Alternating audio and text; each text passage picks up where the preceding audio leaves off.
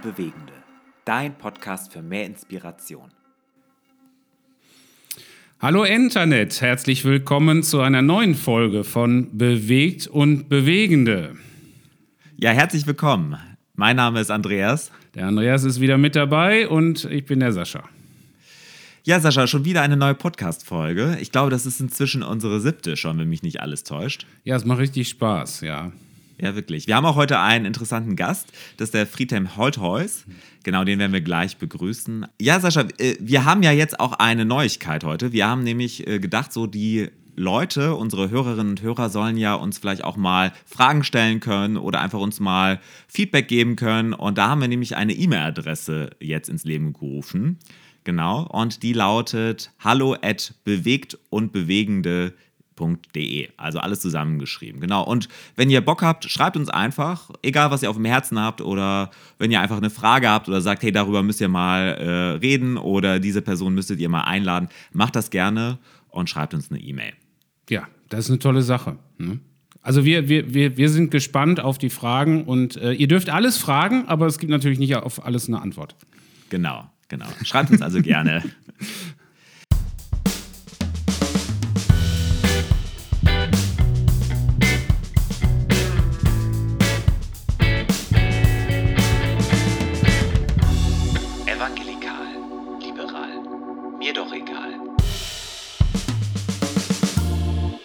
Ja, kommen wir auch zu unserer Rubrik, Sascha. Diesmal haben wir wirklich mal was gefunden, einige Dinge, die berichtenswert sind. Ja, Genau, totale, total, die, die, die unglaublich wichtigen Nachrichten haben wir gefunden. Genau. ja. Ja, dann leg mal los, Andreas, komm. Also, Sascha, ich habe festgestellt, die evangelische Kirche hat jetzt eine Infobroschüre rausgebracht zu Verschwörungstheorien. Und ich habe so den Eindruck, hier ähm, besteht wirklich Bedarf bei den Mitgliedern ähm, an Informationen und Praxistipps.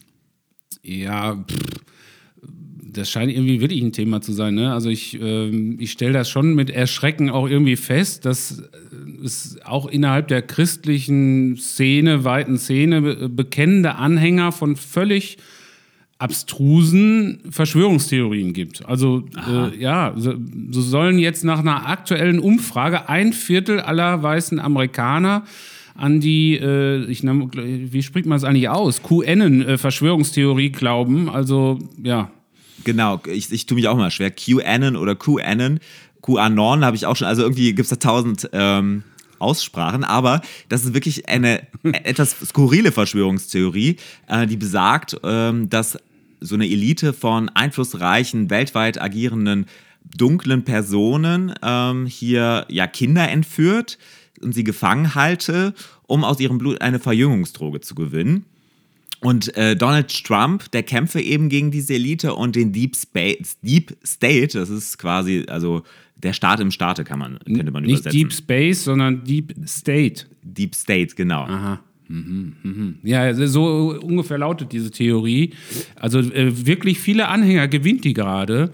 Äh, sogar in Deutschland äh, werden da vermehrt Leute einfach angesprochen von. Ja, ich habe das gemerkt, auch hier in Witten anscheinend. Ich, äh, In Witten auch, ja. In Witten auch. Ich habe das im Wald gemerkt, das ist ein bisschen gruselig. Da hingen überall QAnon-Origami-Vögel rum. Der ganze Wald wirklich war übersät mit diesen selbst gebastelten äh, Vögeln.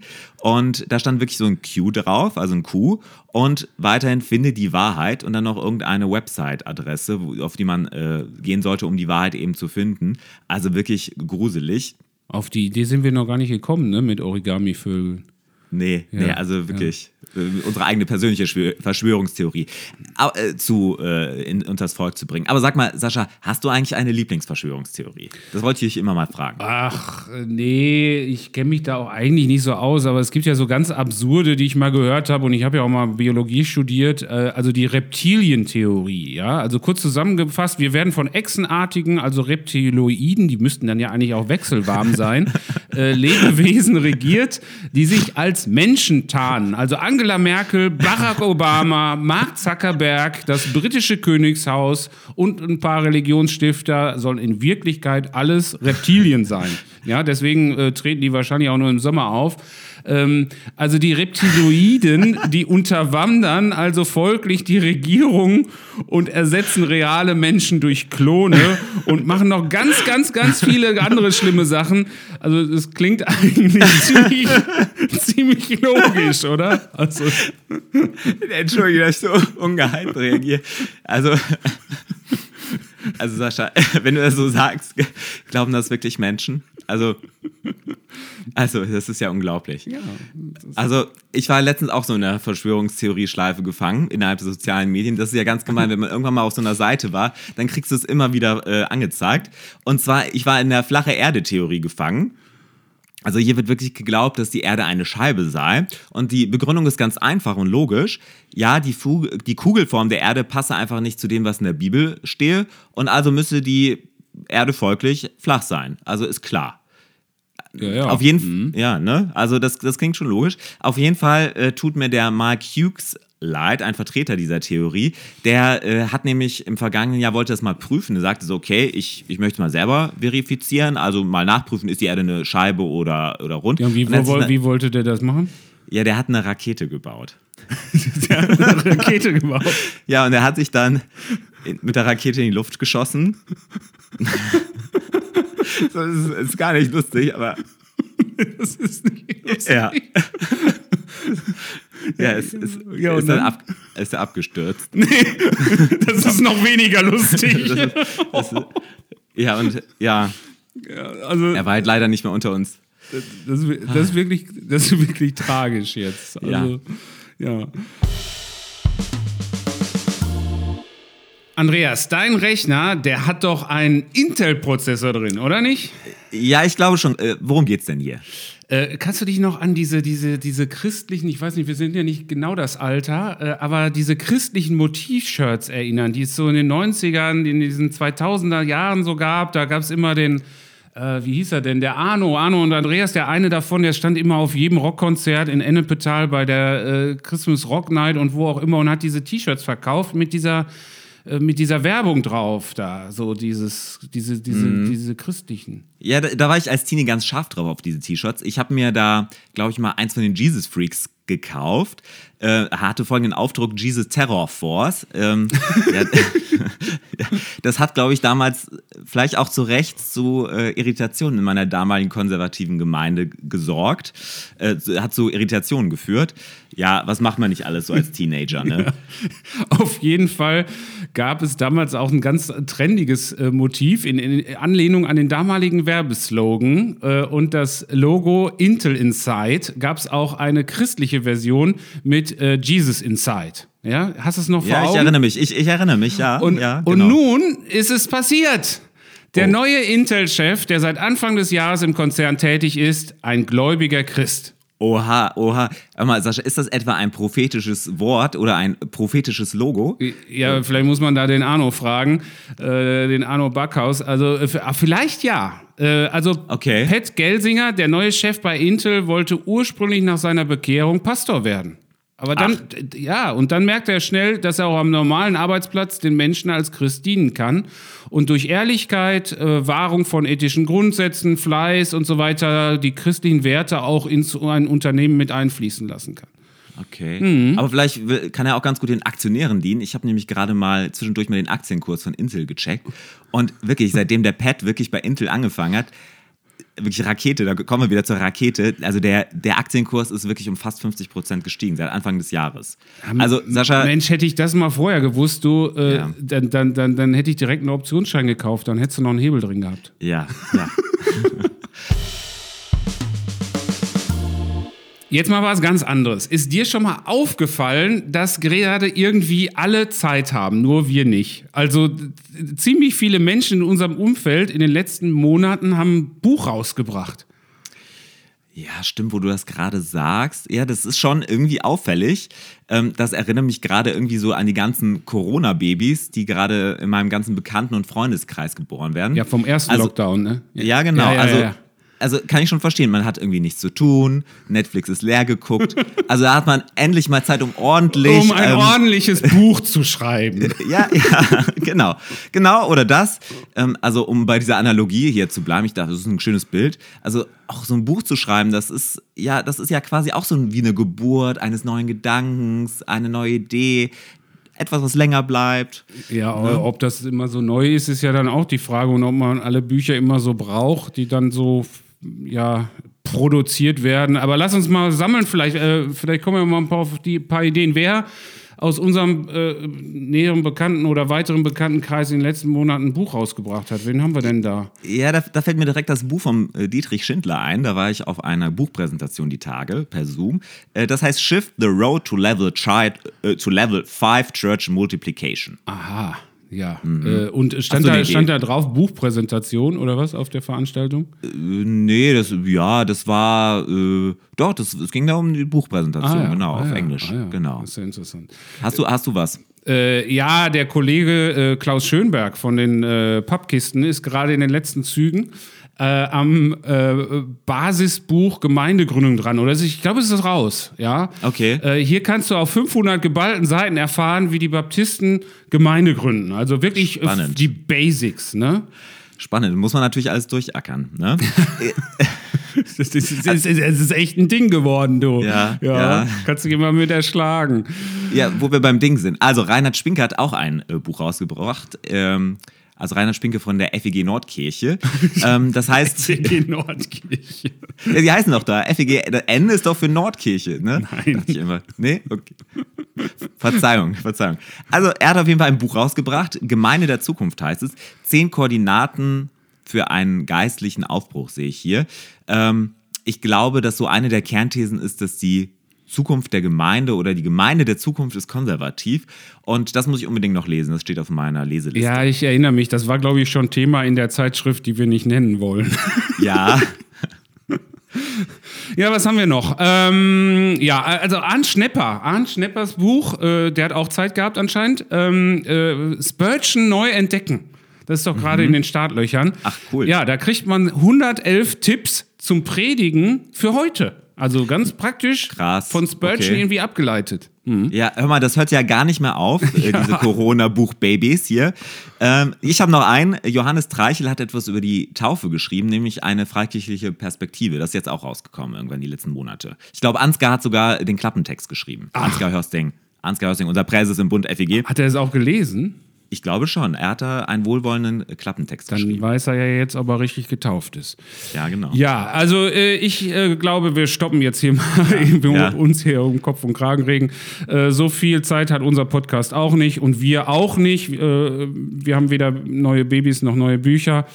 Äh, Irgendwie scheinen alle Menschen Zeit zu haben. Die reparieren alle ihre Gartenhütte und was weiß ich. Ich bin immer so total frustriert, wenn ich Insta sehe, was die alle machen können. Und ich bin irgendwie, äh, haben wir Arbeit, ne? Ja, Ähm, aber Sascha, eine Frage noch. Wann bringst du denn dein erstes Buch raus und zu welchem Thema? Das würde mich mal interessieren. Ja, ich habe sogar schon mal angefangen gehabt, äh, bin ungefähr Okay. eine halbe Seite weit gekommen und dann musste ich wieder wichtigere Sachen machen. Aber das Thema verrate ich nicht. Also ich Okay. glaube, ich bin, ich glaube, das, das dauert noch was. da brauchen wir noch mehr Lockdowns.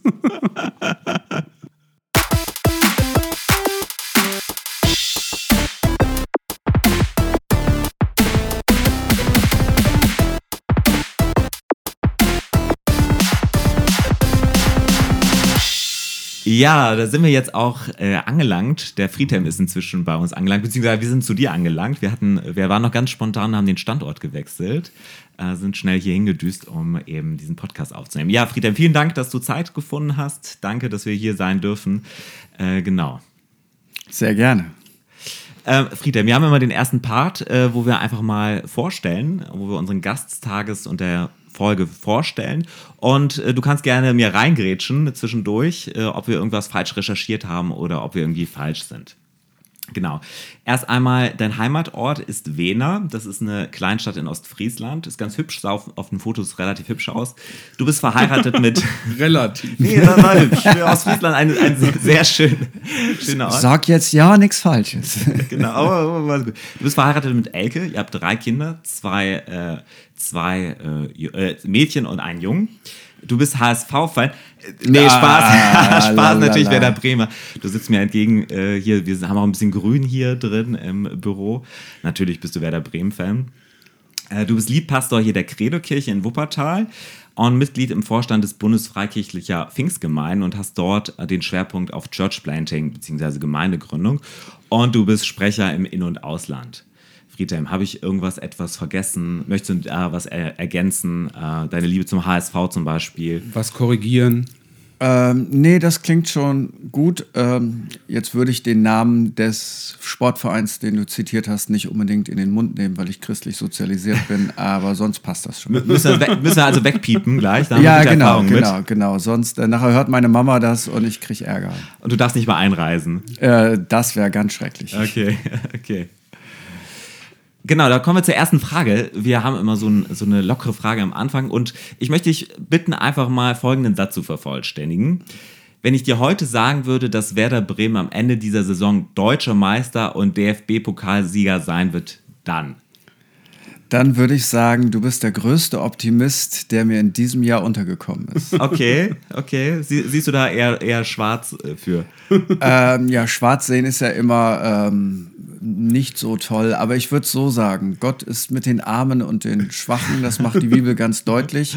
Und insofern solidarisiere ich mich natürlich mit einem Fußballverein, mit dem sich Gott auch identifizieren könnte, wenn er das denn tun würde. Ja, ich glaube ja, dass euer Trainer zumindest nicht nach Mönchengladbach wechselt. Eine Zeit lang wirkte das ja in den Medien so. Von daher.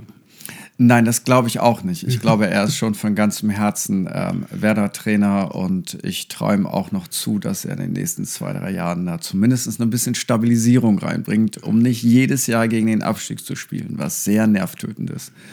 Ja, bei den, bei den Trainern kann man ja auch immer einiges äh, lernen. Äh, so Leitung zum Beispiel kann man sich ein bisschen abgucken manchmal, äh, aber das brauchst du, glaube ich, gar nicht, weil du hast äh, schon mit 17 Jahren eigentlich angefangen, äh, ja wirklich äh, solche Aufgaben zu übernehmen. Du hast zum Beispiel in deiner Heimatgemeinde in Wena hast du schon mit 17 Jahren angefangen zu predigen. Wie kam es dazu? Wie bist du zum christlichen Glauben gekommen? Was waren so deine Lebensstationen? Bist du dann direkt auf die Bibelschule und danach Vollgas fürs Reich Gottes oder wie war das? Ähm, nee, ich bin äh, so eher der ganz andere Typ. Ähm, ich komme aus einem ziemlich kaputten Hintergrund, wiewohl me meine Mom eine christliche, ich, christliche Linie drin hatte.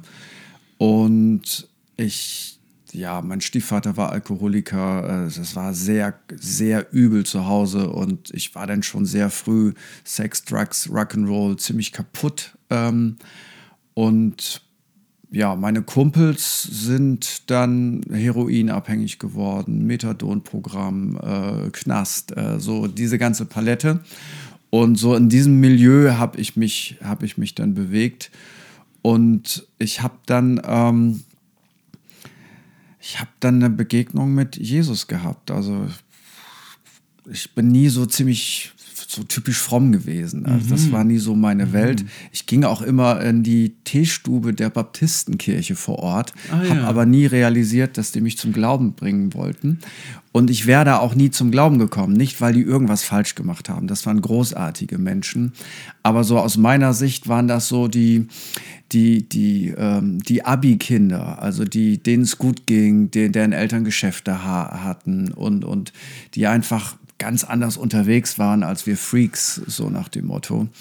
Ähm, aber ich bin dann neun Monate in eine kleine Pfingstkirche gegangen, ohne irgendwie ei- mein Leben zu verändern, weil ich überhaupt gar keinen Glauben hatte, dass ich mein Leben verändern könnte, weil ich war so abhängig von so vielen Dingen.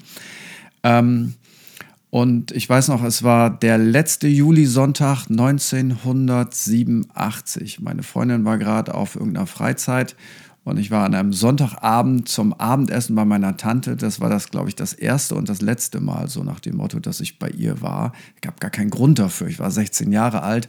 Und die hat dann zu mir gesagt, ähm, sag mal Junge, was meinst du denn? Willst du den Heiligen Geist empfangen? Ich, ich wusste nicht, was das ist. Ich wusste auch nicht, was ich sagen sollte. Ich dachte nur, wenn ich sage, nee, will ich nicht, dann würde ich sie jetzt enttäuschen. Und dann habe ich gesagt, ja, kann ja nicht schaden. Und dann sagt die ganz old school, hier, da ist ein Stuhl, knie dich nieder. Und dann hat diese alte Dame den Himmel runtergebetet. Ich kann das nicht anders sagen. Ähm, und das war das erste Mal in meinem Leben, dass ich eine reale Begegnung mit Jesus hatte. Also das, das war so tiefgreifend. Ich bin am gleichen Abend, äh, ich bin von dem Zeitpunkt an, äh, also ich war Kettenraucher, an dem Abend war das vorbei. Oh, krass. Und ich habe dann, äh, ich, weiß, ich weiß es heute noch, als 16-Jähriger, da ging es mir nicht gut, dachte ich, ah, jetzt, jetzt rauche ich. Ich habe mal Marlboro geraucht, habe mir ein Paket Marlboro geholt, habe mich auf eine grüne Parkbank gesetzt, ich weiß es heute noch. Und äh, habe mir dann eine angeschenkt, ah, sch- schmeckt scheiße, nämlich der nächste. Bei der neunten habe ich gemerkt, das wird nicht mehr besser. Das war's jetzt. ähm, also es ist noch sehr, sehr präsent. Und ich habe am gleichen Abend meiner Freundin gesagt, äh, mit der ich eine sehr intensive Beziehung hatte, ähm, dass wir jetzt eine andere Art von Beziehung haben werden. Etwas platonischer. Ohne dass mir irgendjemand eine Liste gegeben hätte, was, Ja. was ich jetzt darf oder was ich nicht darf. Okay. Ähm, überhaupt nicht. Ähm, und ja, it changed my life. Ähm, Jetzt war ich ein, ein kaputter Jesusgläubiger, ähm, aber hatte was erlebt und ja, von dem Zeitpunkt eigentlich war das irgendwie klar. Ich will in meinem Leben irgendwas machen, um Menschen in Kontakt mit Jesus zu, bringen. Und bin dann in dieser Gemeinde, wo ich zum Glauben gekommen bin, das war eigentlich eine Gemeindegründung seit 40 Jahren. Also die sind nie über diesen kleinen Status hinausgekommen. Äh, ich war auch der schlechteste Neubekehrte, den die jemals hatten. Aber ähm, jetzt war da eben Speed drauf. Und ich bin dann relativ schnell mit meiner Frau zusammengekommen. Dann wollten wir so, hey, ja, wir machen, die, die kam aus einer missionarischen Straßenarbeit. Also ihr letzter Freund vor mir war ein Drogendealer. Ähm, die fuhr dann schon mal mit dem Taxi zu ihrer Lehrstelle, ähm, weil Geld kein Problem war. Ähm, und hatte dann auch sehr dramatisch Jesus erlebt und ja, wir beiden Kaputtnicks haben uns dann zusammengetan, haben ganz schnell geheiratet. Ich war 18 Jahre und zwei Wochen. Meine Frau war zweieinhalb Jahre älter oder zwei, ja, noch drei Monate mehr. Und wir wollten dann auf eine Bibelschule und hatten uns dann beworben, waren noch auf dem Sommereinsatz in Spanien. Ähm, und dann kam die Absage von der Bibelschule. Ähm, die haben dann gemeint, ja, könnt ihr ja nächstes Jahr machen. Ich habe später mit den Leuten gesprochen. Wir hatten halt keinen Finanzplan und dann haben die halt die Absage okay. ein bisschen, ähm, bisschen frommer eingepackt, äh, so nach dem Motto, die haben gar kein Geld. Äh, dann wollten wir auf eine andere Bibelschule, da hatten wir auch eine Zusage und dann waren wir eigentlich nur noch mal in Ostfriesland, um unsere Sachen aufzuräumen. Und dann hatten wir das Gefühl, dass Gott uns sagt, geht nicht, bleibt hier. Ähm, ob das nun wirklich Gott war oder nicht, weiß ich nicht. Äh, ich denke schon, aber Gibt ja manchmal auch so Situationen im Leben, wo man mehrere Optionen hat. ja, so. Aber wir hatten das Empfinden, wir sollten uns da in diese, diese stehen gebliebene Gemeindegründung investieren. Und ja, das haben wir dann gemacht. ah ja, okay, okay. Das heißt, du bist praktisch nicht auf der Bibelschule gewesen. Nein. Ja, ja. Äh, Ich bin dann später, das war eine freie Gemeinde, ich bin dann später äh, durch meinen Mentor Uwe Schäfer, der auch hier mein Vorgänger in, in Wuppertal ähm, war, äh, bin ich dann zum BFP gekommen. Der hat mir gesagt, Junge, so alleine, das geht nicht. Du musst irgendwo dazugehören. Und ähm, ich wäre mit ihm auch überall woanders hingegangen. Er hat sich nun zum BFP orientiert. Ähm, weil das war eher eine Beziehungssache. Ich habe das dann verstanden und dann gehst du halt dahin, wo dein Mentor ist. Mm, ja, ja. So in diese Richtung. Und ja, dann haben dann, ähm, ja, wir kamen aus einer kleinen amerikanischen Pfingstbewegung. Die hatte in Deutschland ein paar Gemeinden gegründet. Und ähm, ja, da waren wir kurz vorher drin und die hatten ein ganz einfaches Setting. Ähm, so beim Aufnahmeantrag stand, da möchten sie ordiniert werden. Dann habe ich angekreuzt, ja. Und ähm, das, ich sage heute immer so, ich habe am Kaugummiautomaten gedreht und dann war da eine Ordination drin. Und dann ähm, bin ich mit dieser, sag ich mal, Cayman-Inseln-Ordination nicht ganz, ist eine ordentliche Bewegung, aber die haben ganz andere Kriterien. Ja, Ähm, ja, ja, klar. und bin ich damit zum BFP gekommen, 94. Die haben gesagt, wir kennen die Bewegung, wir können dich nicht doppelt ordinieren. Wir akzeptieren diese Ordination. Ja, und dann war ich dann quasi mit äh, 23 ordinierter Pastor. Das wäre Ja. heute überhaupt nicht Ja, mehr möglich. Aber die haben mich dann gebeten, äh, uns alle gebeten, Jungs, ist in Ordnung, was ihr macht, aber seid so lieb und besucht noch bitte einige Kurse auf unserer Bibelschule Okay. oder auf einem theologischen Seminar. Das haben wir dann auch brav gemacht, aber ich würde jetzt nicht von der theologischen Ausbildung im klassischen Sinne sprechen. Das würde es absolut nicht treffen. Deswegen ein bisschen unique. Ähm, ich kenne auch keinen, ja, ja, deswegen fragen wir ja, wir wissen das ja schon, aber deswegen, das, Das, finde ich ähm, ja schon eine spannende Geschichte. Ja, und Ja. ich finde, heute sollte man die Latte viel höher legen. Sowas geht ja gar nicht mehr. Nein, das wäre heute auch nicht möglich und das würde auch keinen Sinn machen. Aber damals war das so. Und ähm, ja, am Ende ähm, habe ich sowieso immer eine Tendenz zum Autodidakten gehabt. ähm, und Das merkt man dir auch an, ja.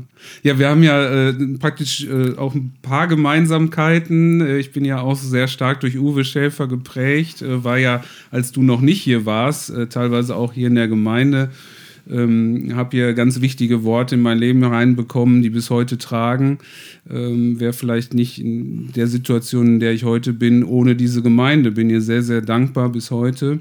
Aber vielleicht unsere Hörerinnen und Hörer kennen die Gemeinde, der du jetzt auch vorstehst, äh, ja nicht so gut. Vielleicht kannst du die mal kurz skizzieren. Credo-Kirche in Wuppertal. Ähm, ja, was, was, wie, wie groß ist sie? Äh, was ist die Lage? Was ist so Vision, Ausrichtung? Vielleicht gibt es irgendwelche Personen, die man kennen könnte. Ja, also die Credo-Kirche ist ähm, als christliche Gemeinde Wuppertal gegründet worden, 1989, durch eben besagten Uwe Schäfer, der aus Südafrika wieder zurückkam und mit einem unglaublichen Predigtcharisma diese Gemeinde gegründet hat. Und das hat die Gemeinde eben auch viele Jahre geprägt, dass sie auch sehr schnell gewachsen ist, auch Christen aus unterschiedlichen Hintergründen angezogen hat. Ähm, ich denke, das hat ganz viel mit dem Charisma des Gründers zu tun gehabt.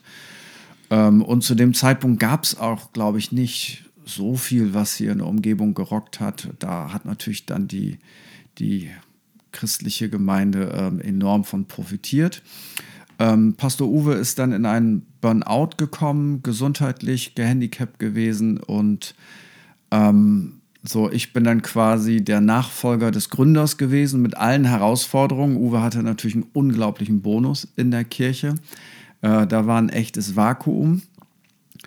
Ähm, und Gott hat einfach Gnade geschenkt, dass es dann quasi auch in die nächste Generation gegangen ist. Mit, ähm, mit einem ganz anderen Leitungsstil, ähm, weil ich wollte ja jetzt nicht in Uwes ähm, Fußspuren laufen. Ähm, und konnte ich auch gar nicht. Also so seine Waffenrüstung hat, hat mir jetzt nicht gepasst. Aber ich kam halt aus einem anderen Setting. Ähm, so, ich bin halt der, der schon immer geträumt hat von je mehr Kirchen, desto besser. Und mein Lebensmotto ist ganz einfach. Ich will so viele Menschen wie nur irgendwie möglich in meiner begrenzten Lebensphase in Kontakt mit Jesus Christus bringen. Ähm, das kann ich nun durch mein privates Umfeld nur im begrenzten Maße.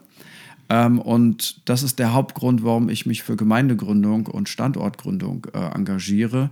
Weil ich glaube, wenn eine Gemeinde gesund ist, dann fängt sie an, Menschen in Kontakt mit Jesus zu bringen. Deswegen habe ich mich auf Church Planting fokussiert, weil das für mich nach wie vor der beste Weg ist, um Menschen in Kontakt mit Gott zu bringen.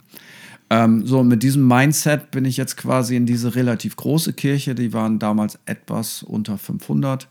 Ähm, Als du ra- kamst, ne? Ja, genau. reingegangen und ähm, mit einem ganz anderen Leiterschaftsstil. Also es war schon auch sehr stark eben, ich bin in der Gemeinde von Uwe. Ähm, Das äh, wollte ich schon intentional wegnehmen, dass Leute sagen, ich gehe in die, Credo-Kirche. Ähm, und ja, das haben wir dann versucht, ein bisschen breiter aufzustellen und äh, wesentlich multiplikativer. Also die Gemeinde hat immer einen Einfluss gehabt, auch auf andere Gemeinden und Neugründungen und wie auch immer.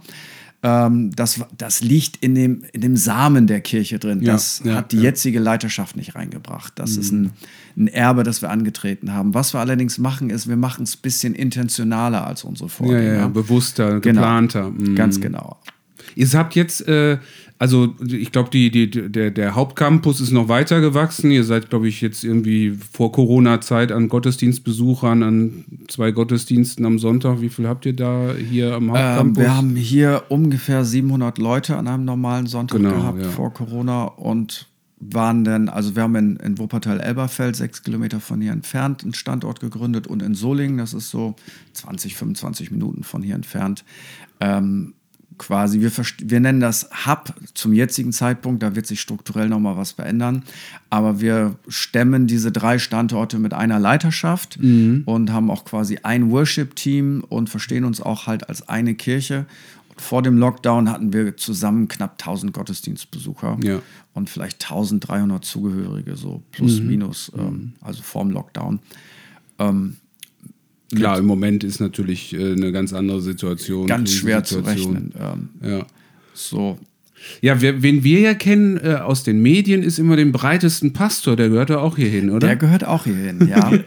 ähm, also wir haben, wir wünschen uns natürlich auch, ähm, dass wir mit unserer Kirche ähm, auch ein bisschen transformativ in die Gesellschaft rein, ja.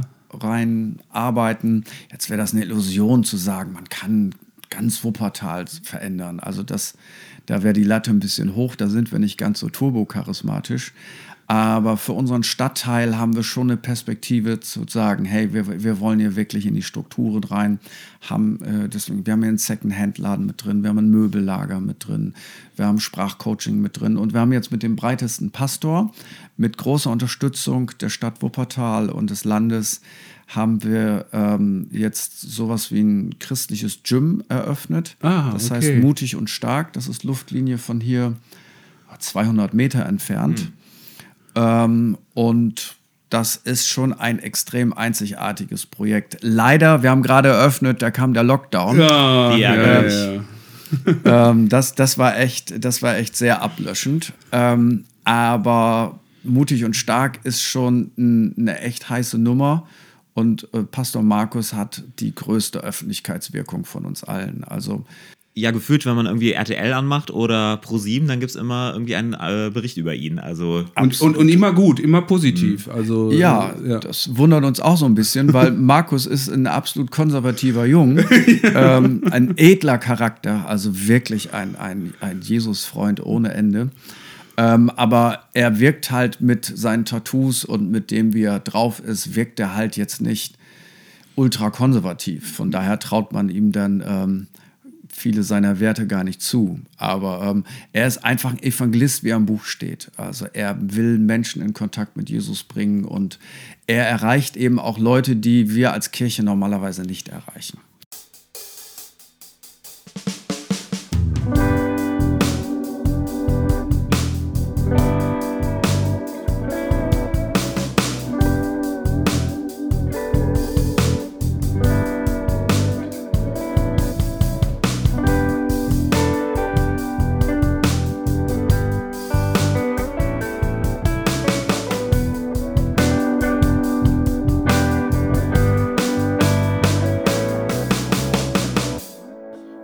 Ihr macht manche Dinge ja auch, ähm, zumindest von der Außenwahrnehmung her, die ja fast so ein bisschen aus der Zeit gefallen scheinen und trotzdem total gut, total positiv. Ähm, also was mir immer auffällt, wenn ich von außen schaue, ähm, ich will ja auch immer was lernen, äh, dass, dass dieses Thema Evangelisation irgendwie so in die Genetik auch dieser Gemeinde gehört. Also man, man, man will nicht einfach große Gemeinde werden, sondern genau was du sagst, man will sich hin zu den Menschen bewegen.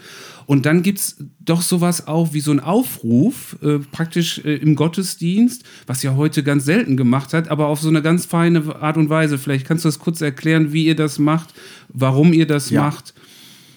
Also was, was, wir haben halt die Kultur der Kirche versucht so zu prägen, dass das Highlight ist, wenn Menschen einen Schritt auf Gott zu gehen. Mhm. Das, das ist das Highlight. Ähm, und das hat viele Jahre gedauert, bis das wirklich Kultur war. So, und deswegen, wir beenden keinen Gottesdienst. Es ist egal, ob das ein Präsenzgottesdienst ist, ob das ein Weihnachtsgottesdienst ist, jetzt mit sehr vielen Menschen unter normalen Umständen, oder ob es ein Online-Gottesdienst ist. Wir beenden jeden Gottesdienst mit der Frage, gibt es heute irgendeinen Menschen, der auf Gott zugehen möchte? Mhm. Ähm, also wir sind gestartet mit diesem Bild, die Braut, die sich nicht traut. Ähm, alter Film mit Julia Roberts, äh, kennen viele Leute nicht mehr. Äh, das Bild ist ganz einfach. Sie hat halt zig Beziehungen und jedes Mal, wenn sie vom Altar steht, traut sie sich nicht ab Ja. zu sagen, rennt dann wieder weg und irgendwann kommt natürlich der ganz tolle und dann überwindet sie sich ihre Bindungsängste und sagt dann doch ja. So, und dieses Bild hat uns über Jahre geprägt, dass wir denken, Menschen, die Gott noch nicht kennen, sind keine Heiden, keine Ungläubigen, obwohl das im theologischen Sinne nicht falsch wäre, sondern die sind die Braut, die sich nicht traut. Die wissen nur noch nicht, dass Jesus schon Ja zu ihnen gesagt hat. Und wir wollen sie umwerben, dass sie sich trauen, weil wir, wir kennen ihn ja schon. Wir können die da nicht hinbringen, aber wir können ihnen erzählen, hey, das ist wirklich eine gute Sache. Äh, come on. Schönes Bild. Und deswegen, ähm, äh, wenn ich über Aufrufkultur spreche, äh, laufe ich immer mit dem Bild rum und sage, hey, und es ist gar nicht entscheidend, ob jetzt jemand Ja sagt zu Jesus, weil natürlich ist das eine Spannung. Ist heute jemand da, der das macht und manchmal ist auch keiner da und manchmal sind es mehrere. Aber es geht uns vielmehr darum, die Kultur zu prägen. ja, ja, ja. Und, und wir geben, also wenn du das jeden Sonntag machst, also ist egal, selbst wenn wir über die symbolische Bedeutung des Akazienholzes in der Stiftshütte sprechen, was wir wahrscheinlich nicht tun würden, aber ähm, wenn das fertig ist, werden wir fünf Minuten das Evangelium erklären. In grün, in orange, in blau, in, in äh, gelb mit Pünktchen, wie auch immer. Ähm, und du gibst, du prägst damit eine Kultur. Du gibst ja auch den Leuten, die da sind, Worte, die sie wiederum benutzen können, im Alltag mit ihren Freunden zu reden. Ähm, und die Kultur ist viel entscheidender. Wenn wir Staff-Meeting haben, jeden Dienstagmorgen, wir feiern jeden Dienstagmorgen Geschichten, wo Menschen durch unsere Kleingruppen, durch unsere Streetworker, durch unsere Gottesdienste äh, auf Jesus zugegangen sind. Äh, die feiern wir und alles, was du feierst, was du highlightest, wird Ja. irgendwann Kultur. Ähm, und deswegen achten wir sehr penibel darauf. Hat seinen Wert, was man Ja feiert, ja. Mhm. dass äh, irgendwann sitzt das, sitzt das dann drin, ähm, obwohl wir, wir haben keine Seeker-Sensitive Gottesdienste. Äh, wir predigen ganz normal zu Gläubigen. Wir machen Worship kannst du nur machen, wenn du Jesus kennst. ähm, das, äh, das kann ich ja von einem Nichtchristen erwarten. Aber es funktioniert, dass die Leute ihre Freunde mitbringen, weil sie das Gefühl haben, es, es ist nicht peinlich, es ist nicht komisch. Es funktioniert jetzt auch online. Es, äh, es hat nochmal einen ganz neuen Schub gegeben an Leuten, die sich quasi jetzt in die letzte Reihe online setzen, Ja, ja, ja. Statt, anstatt live in die letzte Reihe. Ähm, ja, es funktioniert. Also es sind eigentlich die simpelsten Methoden. Menschen kommen nicht im Glauben durch coole Kirchen, die kommen auch nicht durch, zum Glauben durch eine coole Bühnenshow, obwohl ich es lieber cooler habe als langweilig. Aber eure ist schon cool, das kann man jetzt mal an dieser Stelle sagen. Ähm, ja, aber der Faktor ist, ähm, das bewirkt, dass Leute ihre Freunde mitbringen, weil die Kirche nicht peinlich ist. Ja, ja, ja. Dadurch kommen sie nicht zum Glauben, weil so eine Art Company Proud. ja, genau, Ja. so ist das. Ähm, aber wir haben die Feststellung gemacht, dass so die alten Sachen, wenn, wenn du Christus verkündigst, ist der Heilige Geist da und er wirkt mysteriös, anders kann man es ja nicht erklären. Er wirkt auf einmal Glauben in den Leuten durch die Torheit der Predigt, sagt Paulus. Ähm, das kann natürlich auf der Straße passieren mit den Nachbarn beim Kaffee, aber ähm, ja, auf einmal geschieht ein Wunder, dass Leute da sitzen, ja, es war mir klar. Ähm, Oder ein Moslem sagte, ja, ich sag, wie kommst du jetzt dazu zu glauben, dass Jesus der Sohn Gottes ist? Sag ich, kann dir das nicht erklären. Ich, ich, es war so ein Moment, da wusste ich es. Ähm, Wie willst du das erklären? Der Heilige Geist schenkt immer noch die Gabe des Glaubens. Und ja, bei vielen funktioniert das, bei anderen funktioniert das nicht. Das äh, muss man anderen überlassen. Die einen sagen, das ist Erwählung, die anderen sagen, ja, die haben sich schlecht entschieden. Äh, anyway, was auch immer, wahrscheinlich eine Mischung aus beiden. Ähm, aber das funktioniert.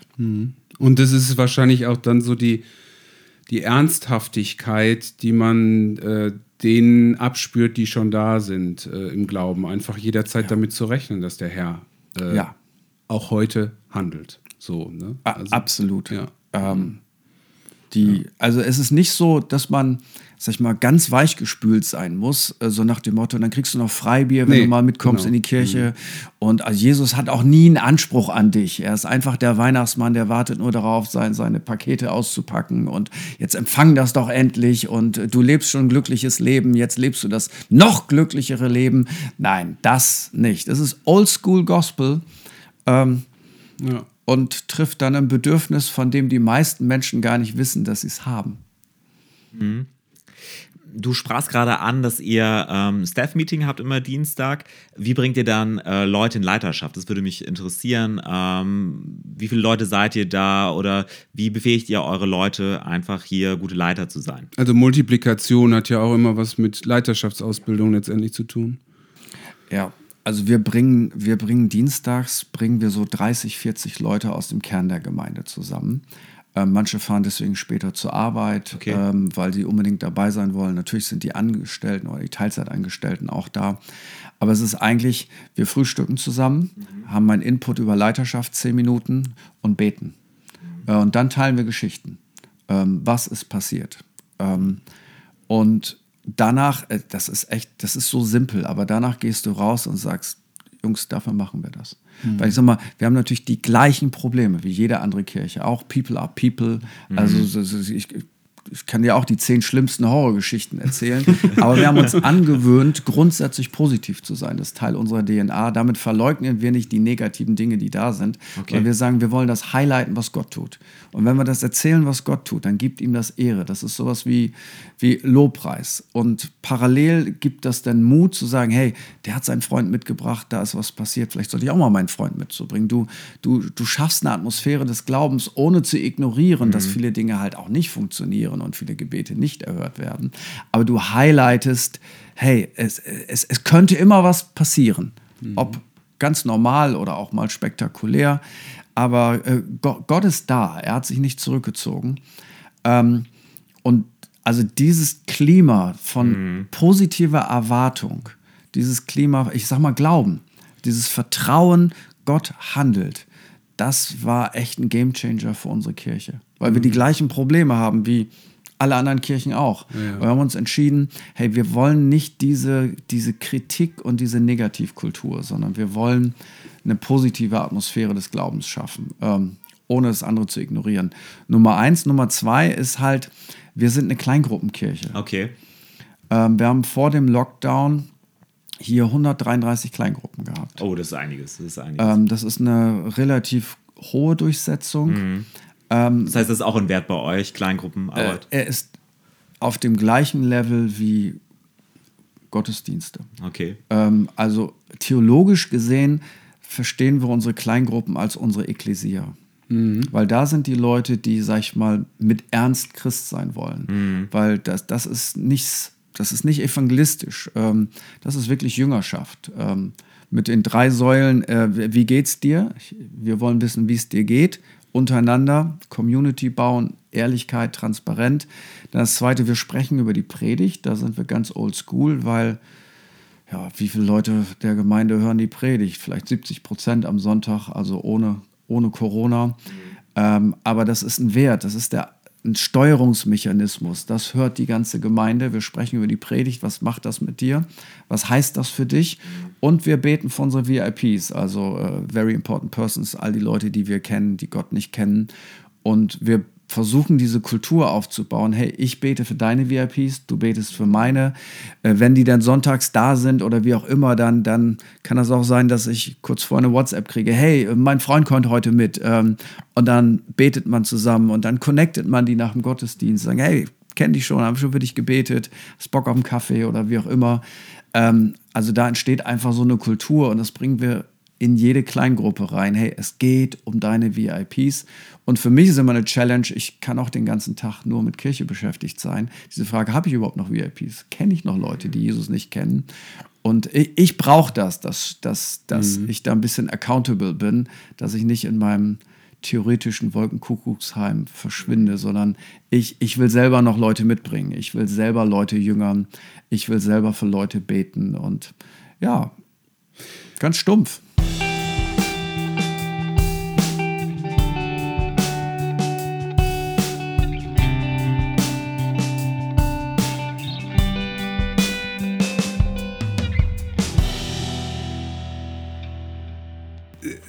Das fängt bei der Person ja an und dann hört es bei Deutschland nicht auf. Also äh, du hast, glaube ich, so wenn ich dich so wahrnehme, eine Leidenschaft dafür, dass, äh, ich sag mal, Reich Gottes in Deutschland wächst. Und äh, ihr fangt als, als Kirche hier in Wuppertal und Umgebung das an, indem ihr Standorte gründet, die woanders vielleicht schon als Gemeindegründungen gelten würden mit Standort Pastor und so weiter. Also ähm, äh, es ist nicht nur ein Standort, nicht nur ein Gottesdienst, der gegründet wird, glaube ich, sondern es ist deutlich mehr.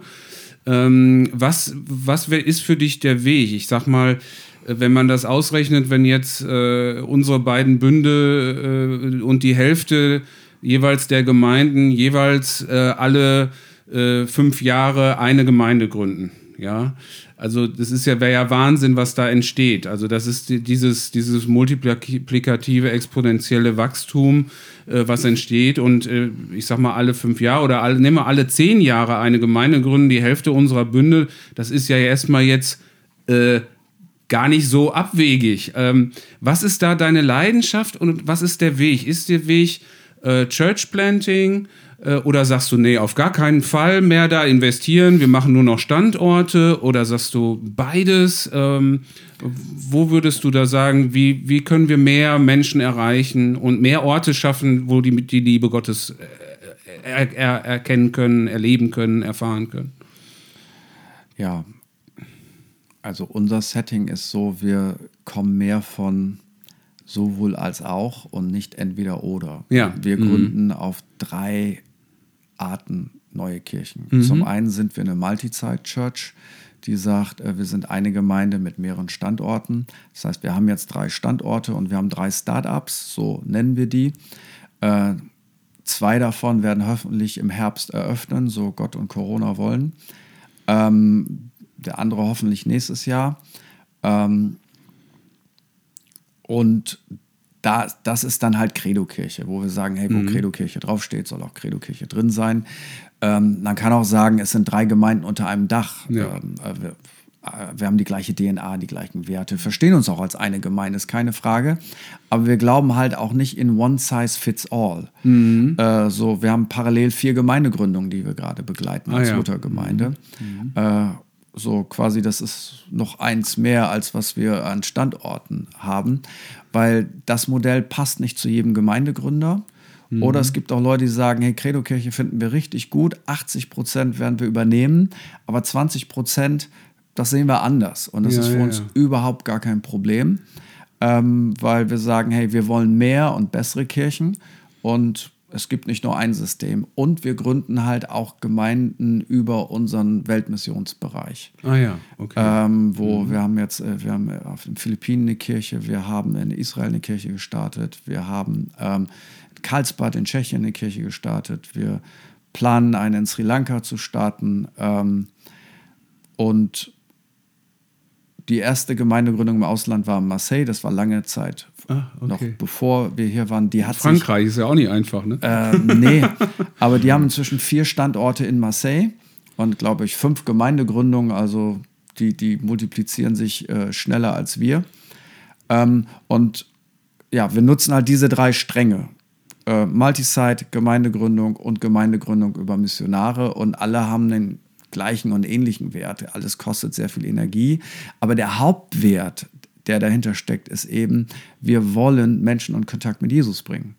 Äh, und das ist halt das Tool, das wir gewählt haben. Ähm, so, und der Schlüssel ist, ich sag mal ganz platt, du musst eine Leidenschaft haben für Menschen, die Gott nicht kennen. Wenn mhm. du die hast, dann entscheidest du mit dieser Leidenschaft über deine Methoden ja. und wie du das machst. Ja. Wenn du erst sagst, nee, wir haben hier eine Methode, das haben wir schon immer so gemacht und diese Methode, da müssen sich alle Leute anpassen, die Gott nicht kennen. Äh, das machen wir halt umgekehrt. Erst kommt diese Leidenschaft und dann ist die Frage, was funktioniert. Warum haben wir keine Orgelmusik in unserer Kirche? Nicht, weil Orgelmusik doof ist, überhaupt mhm. nicht. Mhm. Das Musik ist ja wie, keine Ahnung, der eine liebt das, der andere liebt das. Da gibt es ja kein Gut oder Schlecht. Das ist wie Mode, äh, wie auch immer. Aber 2% der Deutschen, habe ich in der Statistik gelesen, lieben Orgelmusik und 98% eben nicht. Und wir sind der Meinung, eben diese 2% werden schon sehr gut repräsentiert durch bestehende Kirchen. Ja, ja, da müssen okay. wir jetzt nicht mit reingehen. Ähm, und deswegen ist, ja, ausprobieren, gucken, was funktioniert. Und wir haben festgestellt, bei uns funktioniert Mainstream. Also mach keine Indie-Musik, obwohl die cool ist, mach kein Folk und kein Rock'n'Roll. Mach Ihr macht Schlager dann. Sowas, ja, Mainstream. ähm, nee, nicht, nicht Helene Fischer mäßig, aber Mainstream, wo die Leute, die Rock mögen, sagen, ja, das geht noch so gerade eben. Leute, die Schlager mögen, sagen, ja, das ist nice. Und ähm, so 80 Prozent der Leute kommen wahrscheinlich damit klar. Warum Mainstream? Nicht, weil das besser ist, sondern weil wir glauben, mach's den Leuten nicht so schwer, in die Kirche zu kommen. Ähm, gi- gib ihnen einfach Elemente, die sie aus ihrer Kultur kennen. Deswegen sagen wir auch, wir haben den besten Kaffee der Stadt. Das stimmt vielleicht nicht, aber er ist schon ziemlich gut. Also nicht der, den ihr heute kriegen könntet, aber den du in der Kirche kriegst. Einfach weil, Eine gewisse Wertschätzung. genau, Wertschätzung. Ähm, Exzellenz äh, letztendlich. ja. Ja. das alte Velo-Modell, äh, das Beste geben, äh, Genau. was geht, äh, sich nicht stressen, aber das Beste geben. Ja, Genau. die, die Na- Leidenschaft. ja. Natürlich fair gehandelter Kaffee, äh, selbstverständlich, aber richtig guter, nicht den billigsten und, und nicht das, was Leu einfach so, dass Leute überrascht sind. Ja, komisch, ich bin in der Kirche, wieso ist das jetzt so gut? Ja, man erwartet von der Wirtschaft, erwartet man Exzellenz, aber nicht von der Kirche. Genau. Äh, Also zumindest nicht in Deutschland, aus welchen Gründen auch immer. Und äh, da positiv zu überraschen mit Wertigkeit, ja. Ähm, A- absolut. Ja, ja, und Le- Leute merken das auch. Und wenn dann noch, sag ich mal, ein positives Willkommensklima da ist.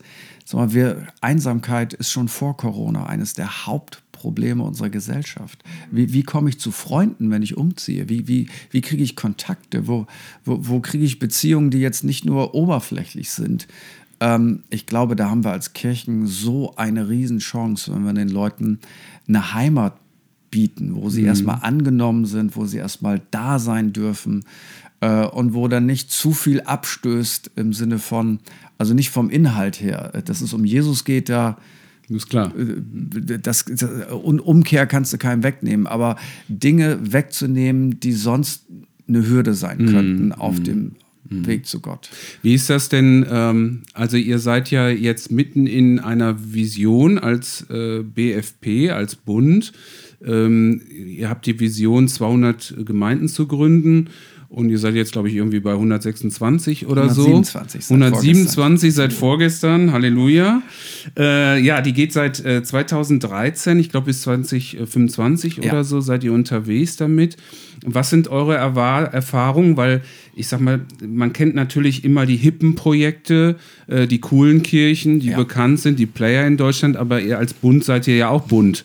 Äh, ihr habt ja ganz unterschiedliche Charaktere auch an, von Gemeinden. Wie kriegt ihr Gemeinden dazu motiviert, ähm, ja, Missionare zu unterstützen, also ich sag mal, äh, Gemeindegründerinnen und Gemeindegründer zu unterstützen oder äh, selber eine Tochter zu gründen, Leute auszusenden, ganz bewusst. Ähm, was ist da so, ja, die Genetik oder das ist ja nicht immer so stark gewesen auch. Nein, ähm, das ist es definitiv nicht. Also ich kann mich daran erinnern, ich habe das ja schon immer gemacht. Vor 20, 25 Jahren waren wir Exoten. Da war das so, okay, wer keinen Job kriegt, ähm, der kann ja eine Gemeinde gründen. Und, Die ähm, unregelmäßigen Verben. ja, ja kein, kein Scherz. Ähm, und das war nicht sexy. Also Gemeindegründung war, äh, also die, die keinen Job kriegen, die, die, die können eine Gemeinde gründen. Und wenn das auch nicht geklappt hat, dann können sie im Osten eine Gemeinde gründen. ja, kein Scherz. Ähm, und natürlich hat das nicht funktioniert. Das Nee. ist ja ein Desaster. Da- Das geht überhaupt nicht. Ähm, aber ich sag mal so, wir sind äh, ähnlich wie die 68er den langen Marsch durch die Institutionen gegangen, haben irgendwann an unserem theologischen Seminar ähm, eben diesen Kurs Gemeindegründung entwickelt, ähm, wo jeder, der bei uns ordiniert wird, jeder, der ausgebildet wird, kriegt das mit. Hör mal zu, Gemeindegründung ist kein Hobby. Gemeindegründung ist nicht was für Spezialisten. Gemeindegründung ist nicht etwas für Leute, die einen besonderen Ruf haben. Gemeindegründung ist das absolut Normalste, das es gibt. Das ist nichts Special. Einige haben vielleicht eine größere apostolische Begabung dazu, das ist richtig. Andere sind typische Pioniere, aber es ist Normalzustand für jede Kirche, so wie wenn, wenn man das will und wenn man gesund ist, so wie Eltern Kinder bekommen. Ja, da- darüber nachzudenken. Und, äh, ja, genau. Ganz Ist nicht immer der richtige Zeitpunkt, aber äh, ja. Es ist Normalzustand. So wie wenn du keine Kinderkirche hast, äh, hat jeder das Gefühl, ja, bei uns fehlt was. Wir haben keine Kinderkirche. Ja, Gemeindegründung ist, ist auf dem gleichen Level. Wenn du nicht beteiligt bist an Gemeindegründung, bist du aus meiner Sicht, da bin ich vielleicht ein bisschen extrem, nicht beteiligt am Missionsbefehl. Und ähm, das sollte man nicht ignorieren. Und es lebt natürlich davon, dass, dass, ähm, ja, dass du am Ende eine Leidenschaft für Menschen wächst, die Jesus nicht kennen. Also wie, noch, wie bei den Kindern, ich weiß gar nicht, bis ein Kind 18 ist, kostet, weiß nicht, 160.000 oder wie auch immer. Hab da mal so eine Statistik gelesen. Ja, aber ich, ich gehe doch da nicht ran und sage, Schatz, haben wir 160.000? Wollen wir das wirklich? Und dann können wir nicht mehr abends immer unterwegs sein und wir, äh, so gehst du doch nicht ran. Du, du, du wünschst dir ein Kind und wenn es dich anlächelt, dann sind alle es ist alles, alles gut, auch wenn du nachts nicht geschlafen hast, weil das ist dein Kind. Äh, du liebst es und du willst, dass, dass es dem Kind gut geht und dass es das mal besser hat als wir, wenn es noch besser geht. Ähm, wie auch immer. So, wenn du das Setting hast, dann ist klein, kein Opfer zu groß. Dann kannst du jeden Weg gehen. Wenn du das nicht hast, es ist, ach, muss das jetzt sein? Aber mhm. wir haben ja genug Probleme bei uns und guck doch mal hier, wir haben so viele Leute, die brauchen auch noch mehr Hilfe. Ja, stimmt ja auch alles. Es geht ja nicht um ein Extrem, aber es muss Normalität werden. Ja. Und was uns dann natürlich geholfen hat, ist, dass es ein paar coole Kirchen gab, die früher wollten die großen Kirchen nicht gründen und jetzt gibt es halt alle großen Kirchen bei uns gründen. Ja. Ja. Und die jungen Leiter, die nachrücken, die diese Kirchen sexy finden, um mal diesen Begriff zu wählen, die sehen, hey, die machen das alle, das ist cool. Und jetzt ist es so, viele unserer Studenten auch, die über den klassischen Ausbildungsweg kommen, die wollen einfach eine Kirche gründen. Mhm. Äh, die wollen nicht mehr, sag ich mal, einen Job haben in einer festen Gemeinde, wo du dann weißt, okay, da sind so viel verkrustete Strukturen, ich brauche zehn Jahre, bis ich das halbwegs aufgebrochen habe. Nee, danke, dann arbeite ich lieber am Anfang und baue etwas, wo ich mich selber wohlfühle und dann schied egal, ob das Gehalt stimmt oder nicht. Ähm, es ist einfach cool geworden, es ist sexy geworden. Mhm. Und mhm. in, in der Kultur, ja, in eurer ja. Mhm, Kultur. Und vielleicht ein Punkt, den man leicht übersieht. Ich persönlich glaube, es hat mit der Wiederentdeckung des apostolischen Dienstes zu tun. Jetzt will ich nicht sagen, dass, dass, dass man da megamäßig über Apostel diskutieren muss. Sagen wir mal über apostolische Häuser. Also Apostolos heißt ja Gesandter.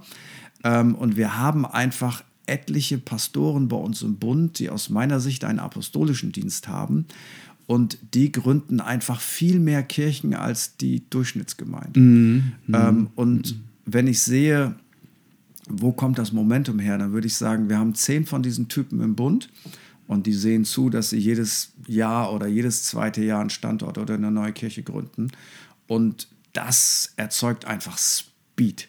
Das kannst du allerdings nicht machen. Das nee, ist ein Geschenk, nee. Äh, das Gott. Das kann man dann nur befeuern, wenn es ja. da ist und, ja. und dass es so bleibt und, und ja. freistellen und so. Absolut. Das, mhm. da also gibt es keinen Knopf, auf den du drücken kannst, weil das kommt ja intrinsisch von den Leuten. Die haben ja eine Leidenschaft, die sie von Gott bekommen haben. Mhm. Ich würde es als apostolischen Dienst bezeichnen. Jetzt nicht in diesem ja, das sind Apostel und äh, also nicht in so einem abgespaceden Denken, sondern aber einfach, die sind in der Lage, über ihren kleinen Kontext hinauszudenken. Absolut. Ja. Die denken mhm. in ihrer Region, in ihr Bundesland ja, und haben ganz andere Bilder im Kopf. Und wir wollen diese Leute freisetzen und sie nicht als Spinner und Fantasten abtun, sondern zu sagen, hey, lauf, ähm, mhm. da, da ist Gott mit dir, da, da was du anfasst, das, das, da kommt Leben rein, bist vielleicht nicht der Beste, aber da ist ein Drei von Gott drin. Mhm. Wie lange hat der ganze Prozess gedauert, bis so diese, bis, sage ich mal, der Change da war oder das Mindset einfach anders war? Bei euch im Bund? Ja, bestimmt 10, 15 Jahre. Ja, okay. Ja. Mhm. Genau. Bestimmt. Ja. Mhm. Okay. Ähm, Long Run. Ich bin froh, dass ich noch aktiv daran mitarbeiten kann. Ihr, ihr, macht ja teilweise auch kleinen Gemeinden Mut, sich größeren Gemeinden anzuschließen. Das ist ja eigentlich der gegenteilige die gegenteilige Botschaft, äh, aber äh, macht trotzdem, glaube ich, Sinn. Ähm, kannst du da noch ganz ja. kurz was zu sagen? Also, ich sag mal so, die, die Gesellschaft ist ja komplex geworden. Ähm, so kleinere Gemeinden kämpfen auch in unserem Bund immer mehr ums Überleben. Es wird schwierig, einen Pastor zu bekommen. Oder du wohnst irgendwie so weit außerhalb, da, da will auch keiner hingehen und äh, äh, ehrenamtlich äh, sowieso nicht und bezahlen klappt auch nicht. Und sag ich mal, die größeren Kirchen jetzt noch mehr durch Corona, die haben ihre Online-Angebote und eine Professionalität. Das können wir alles nicht leisten und nicht liefern. Und wir befürchten halt, dass etliche dieser kleinen Kirchen in den letzten, in den nächsten Jahren wegsterben werden. Also den mhm. Prozess haben wir ja auch. Genauso ja. wie neue Kirchen entstehen, müssen wir andere Kirchen dicht machen. Ähm, das ist natürlich nicht schön. Und lange Zeit war so der Gedanke, ja, was machen wir für die? Schicken wir einen Bibelschüler hin und, und, und wie auch immer. Das hat auch nicht funktioniert. Und dann, ja, mach doch was für uns. Ja, kannst auch auf keinen Knopf drücken. Und wir haben uns jetzt entschieden, schon intentional diese kleinen Gemeinden aufzufordern. Ähm, überlegt mal, ob ihr euch wo anschließt an ein Netzwerk. Das pushen wir im Moment sehr, wo einfach ähm, starke Kirchen ihre eigenen Netzwerke bauen, aber immer noch unter dem Dach des Bundes, dass wir das nicht als Konkurrenz empfinden, sondern als Hilfestellung. Und da merken wir, wie jetzt in den letzten Jahren einige Kirchen selber quasi ihre Leiterschaft aufgegeben haben, einer größeren Kirche gesagt haben, guck mal, hier ist unser Gebäude, hier sind wir, hier sind vielleicht noch ein paar Euros auf dem Bankkonto. Wir kriegen das nicht mehr gestemmt. Wir sind jetzt so demütig und geben euch die Leiterschaft ab und was auch immer ihr macht, aber sorgt dafür, dass, dass, dass hier wieder Reich Gottes gebaut wird. Und manche der größeren Gemeinden nehmen das, quasi fahren das einmal runter und launchen neu unter ihrem Label oder wie auch immer. Und auf einmal kommt wieder Leben da rein. Auf einmal ist Vision. Auf einmal schicken die Leute rüber. Auf einmal kommt, kommt da wieder Speed rein und aus 20 Leuten werden 40, 50, 60, 70, 80. Und da haben wir gemerkt, okay, von unserer Strategie her ist es das, was am besten funktioniert. Ja. Es gibt auch Leute, die sagen, nee, wir wollen keine Hilfe, ähm, wir sterben lieber, platt gesagt. Das kann ich zwar nicht nachvollziehen, aber das musste ja bei einer autonomen Gemeinde Auch akzeptieren, ja. haben das Recht dazu. Aber wir machen sehr gute Erfahrungen.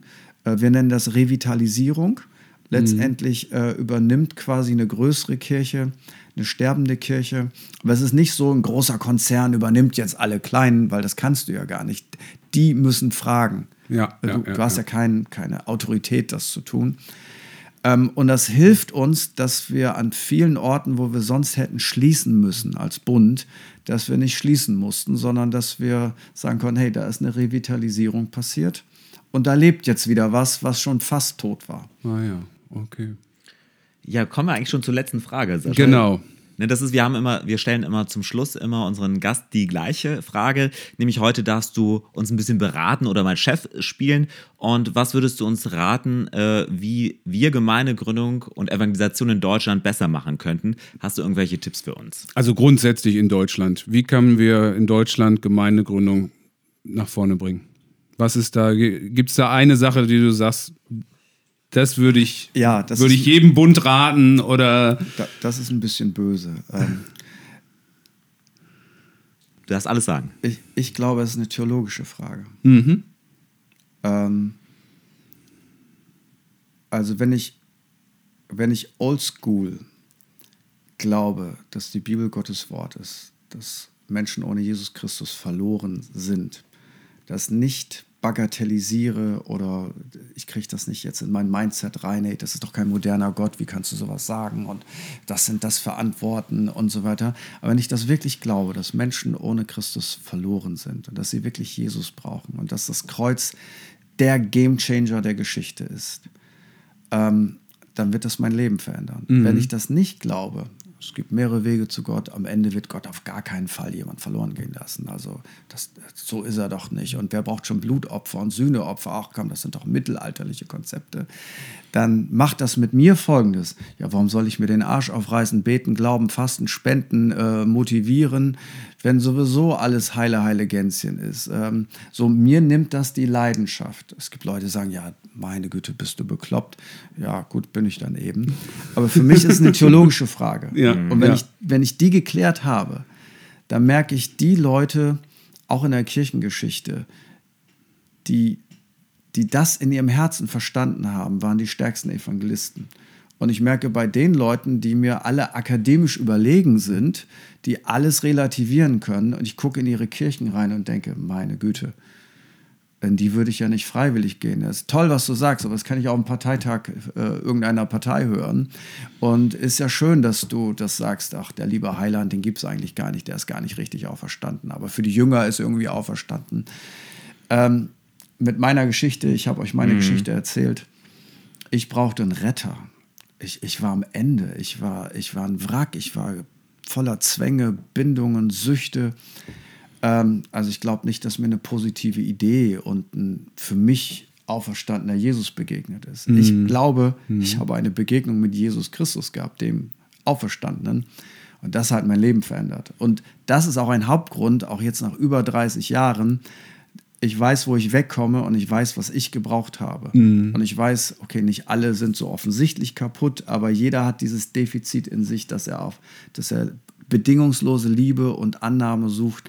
Und ich weiß, das kriegst du halt bei Gott. Und wenn du das fokussierst, dann verändert sich alles. Aus der richtigen Motivation heraus, eben äh, von innen heraus die Liebe weitergeben wollen, weil ich selbst so Ja. tief das Evangelium geliebt bin, es erfahren habe. Ja. Ja. Mhm. ja.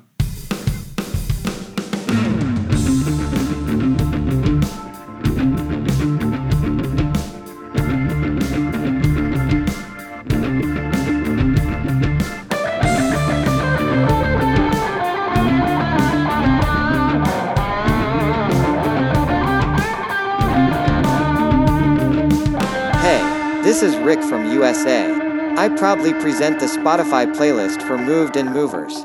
Stay tuned and be blessed. Ja, ähm, wir haben noch eine Rubrik. Ähm, und äh, zwar, Andreas wird dazu noch was sagen können. Äh, der kann das immer schön einführen. Genau, wir haben ja unsere Spotify-Playlist und wir bitten immer unseren Gast, uns einen Song mitzubringen, ähm, der ihn bewegt hat oder der irgendeine Bedeutung oder eine Geschichte hat. Und äh, Friedhelm, was hast du uns für einen Song mitgebracht? Äh, ja, das ist ganz einfach. Das ist von Elevation. Äh, Do It Again. Und immer wenn ich das Lied höre, kriege ich eine Gänsehaut, weil ich das Gefühl habe, okay, Gott kann es noch einmal tun. Okay. Ähm, sowohl in meinem Leben, er hat schon so viel für mich getan. Ähm, und dann habe ich das Gefühl, hey, wenn er so viel eben Ezer, wenn er bis hierhin mich durchgetragen hat, so viel für mich getan hat, er kann es wieder tun. Und wenn ich dann an die nächste Gemeindegründung denke, okay, das ist jetzt schon ganz oft gut gegangen. Ähm, ich glaube, mit Startups haben wir über diese drei Stränge in elf Jahren 16 Sachen an den Start gebracht. Aber du hast kein, keine Garantie. Aber das gibt mir das Gefühl, hey, he can do it again. Ähm, er er wird es nochmal tun. Okay. Ähm, und mir hilft das einfach. Das ist für mich wie, wie im Stadion. Äh, so, da geht noch was. Wir können noch ein Tor machen. Ähm, äh, ist noch nicht vorbei. Okay. Spannend. Packen wir auf die Liste. Vielen Dank. Sascha, hast du uns einen Song mitgebracht? Ja, ich, äh, wir dürfen ja jedes Mal, deswegen ist es nicht immer so gewichtig. Ja. Ähm, aber ich habe eine Jahresaufgabe. Ich stelle mir immer so Jahresaufgaben, was weiß ich, äh, so oft was mit meiner Tochter machen oder solche Sachen. Und eine der Jahresaufgaben ist Bayern verstehen. Also die Menschen, die äh, aus Bayern stammen. Also ich habe irgendwie festgestellt, ähm, äh, irgendwie hakt das. Ich weiß nicht, ob ich, weil ich aus dem Ruhrpott hier komme oder so. Äh, ich ich verstehe das immer alles nicht. Äh, manchmal wirkt das so arrogant und dann, dann pöbeln die auch so ein bisschen und so. Oder dieses Mir Samir, was soll das bedeuten? Also ich habe es noch nie verstanden. Und äh, ja, das ist meine Jahresaufgabe, dass ich versuchen will, äh, also interkulturelle Kommunikation zu lernen in Richtung Bayern. Und ich habe mir da Anton Palzer angeguckt, der ist jetzt bei Bora Hans Grohe, äh, der ist eigentlich so ein Bergsteiger äh, und ist jetzt gewechselt als Radrennfahrer nach äh, Bora Hans Grohe und der hilft mir dabei. Und der hat letztens bei Insta ein, ein, ein Lied gepostet und deswegen nehme ich das für die Playlist. Da Home ist über eu von Kuba Boirisch 2.0. Also äh, nicht ganz ernst gemeint, aber ich äh, fand es witzig und es hilft mir auf dem Weg, vielleicht die Bayern mal etwas besser zu verstehen, wie die eigentlich wirklich ticken. Ja, die Hörerinnen und Hörer können uns dann auch äh, schreiben auf unsere E-Mail-Adresse. ähm, Und mir ob, helfen. Und dir Ja. helfen, aber auch, ob du es richtig ausgesprochen Ja. hast. Ich bin, mir, ich bin mir nicht so sicher. Ja, da kann man äh, bei YouTube gucken, Anton Palzer äh, eingeben und dann bayerisch äh, für Anfänger. Der hat auch ein YouTube-Video dazu. Okay. Ja. Mhm. Packen, wir auf, packen wir auf die Liste. Ja, ich habe auch einen Song mitgebracht. Es ist von Jordan Makampa. Der ist ein Engländer ähm, und ähm, halber Engländer, halber Nigerianer. Und der ist ein total super Gitarrist und Sänger. Ähm, wie gesagt, 94 im Kongo geboren, in einer katholischen äh, Schule, Musikschule in London, äh, hat er eben seine Liebe für Musik äh, entdeckt. Und ich finde ihn einfach klasse. Ich habe 2020 äh, sein Debütalbum ähm, mir zum ersten Mal angehört und da packe ich den Song Magic äh, drauf. Das ist ein Liebeslied. Also der Refrain geht irgendwie, ich kann nicht genug von deiner Liebe bekommen. Und das macht mir einfach gute Laune, hat eine gute Botschaft. Und den möchte ich gerne draufpacken. Ich glaube, du wolltest mir noch direkt einen Tipp geben, oder? Nein, nein, also ähm, ich bin natürlich der Fromme jetzt in der Runde, aber äh, das Lied hat für mich eine Bedeutung. Ja, richtig. Äh, so in diese Richtung. Aber die Bayern zu lieben, da kommst du schon in die hohe Kunst der Liebesfähigkeit. Wenn du da weiterkommst, Ja, ja, ich, das äh, hat das ich- Potenzial, die Welt zu verändern. Ich kann dich ja auf, auf, auf dem Laufenden halten. Ich, ich würde sagen, ähm, können wir nicht die Österreicher fragen, ob die die Bayern kriegen? Dann, Ja, die können wir auch outsourcen quasi. Ja, das wäre auch eine dann Möglichkeit. hätten wir auch wieder einen anderen deutschen Meister und, und der, der, dann könnte ja auch der Herr Söder äh, vielleicht Kanzler in Österreich werden. Ja, das, das, das Wär doch auch schön, oder? Wir, wir merken, wir haben über was Gemeinsames, aber Andreas ist ja der Meinung, das ist wirklich der, Der neue Kanzler, ja, ja, der neue Kanzler. ja, also, Ja, also wenn du sagst, der neue Kanzler für Österreich, äh, unterschreibe ich. Das. Ja, also wir sind am Ende angekommen. Wir danken dir ganz herzlich, dass es möglich war, dass du dir die Zeit für uns genommen hast. Und äh, ich äh, habe Gänsehaut. Äh, mir tut das gut, dir zuzuhören. Und äh, danke für ja, all die guten Gedanken und äh, die inspirierenden Dinge. Und ich hoffe, unsere Hörerinnen und Hörer haben da auch was. Uns bleibt es, dass wir uns jetzt verabschieden. Ja, also bleibt bewegt. Bleib bewegt. Tschüss. Tschüss. Tschüssi.